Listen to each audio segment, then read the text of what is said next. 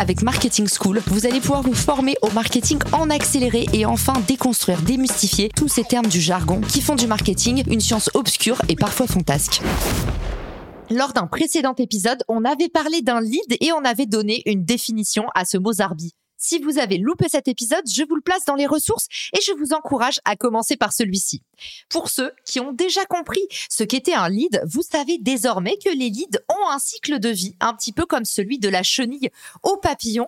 Et puis voilà que sur LinkedIn, quelqu'un m'a dit j'ai compris ce qu'était un lead, mais qu'est-ce qu'un MQL le MQL, c'est l'étape de la vie d'un lead qui correspond au moment où le lead a déjà été qualifié par le marketing. Par exemple, quelqu'un a soumis un formulaire sur votre site internet. Vous savez désormais que vous avez un lead potentiellement, sur ce formulaire, vous avez obtenu des premières informations, par exemple une adresse email, un nom, un prénom, la civilité de la personne. Pas trop mal. Alors, qu'est-ce qui convertit un lead en MQL eh bien, le MQL, littéralement le Marketing Qualified Lead, c'est un lead qui a été qualifié par le marketing. Autrement dit, quelqu'un en marketing a mis un tampon en disant celui-là, il est passé chez nous, on en sait un peu plus sur lui. Comment il s'est peut-être inscrit à votre e-book Le co-marketing pour les TPE, PME, il a peut-être rempli un quiz avec ses données d'audience pour comprendre quel type de partenariat était fait pour lui.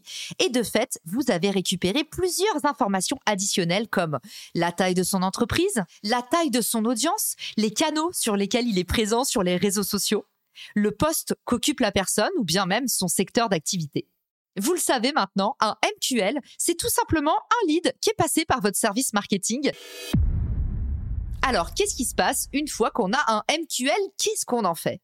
Plus votre MQL va être rempli avec du contenu pertinent, plus il va avoir la sensation que votre produit ou service s'adresse particulièrement à lui. Et ça va donner un hardcore fan de vos contenus et peut-être, idéalement, un SQL. C'est quoi la différence entre MQL et SQL Eh ben le SQL, c'est le lead qui est passé par votre équipe sales. Hop, l'équipe de vente lui a mis un coup de tampon. Celui-là, il est également reconnu chez nous. Imaginez que le parcours d'un lead, c'est un petit peu comme si vous passiez plusieurs étapes à la douane. À chaque fois, on vous demande des nouvelles informations sur vous et à la fin, on sait pratiquement tout de vous, vous êtes fiché le SQL, il a fourni différents types d'informations à l'équipe de vente, potentiellement parce qu'il a montré des signes d'intérêt. Par exemple, il a programmé une ou plusieurs démos, ou il a assisté à un webinaire de vente, ou encore potentiellement, il a commencé à engager dans une messagerie avec votre équipe de vente. Lorsqu'on est en présence d'un SQL, on a des informations beaucoup plus précises pour comprendre comment closer sa vente. Par exemple, quel est le besoin précis de la cible? Quel est le timing qui est envisagé? Et est-ce que cette personne a éventuellement des besoins corollaires? Par exemple de la formation, une certification ou bien l'usage corollaire d'un autre logiciel dans votre écosystème.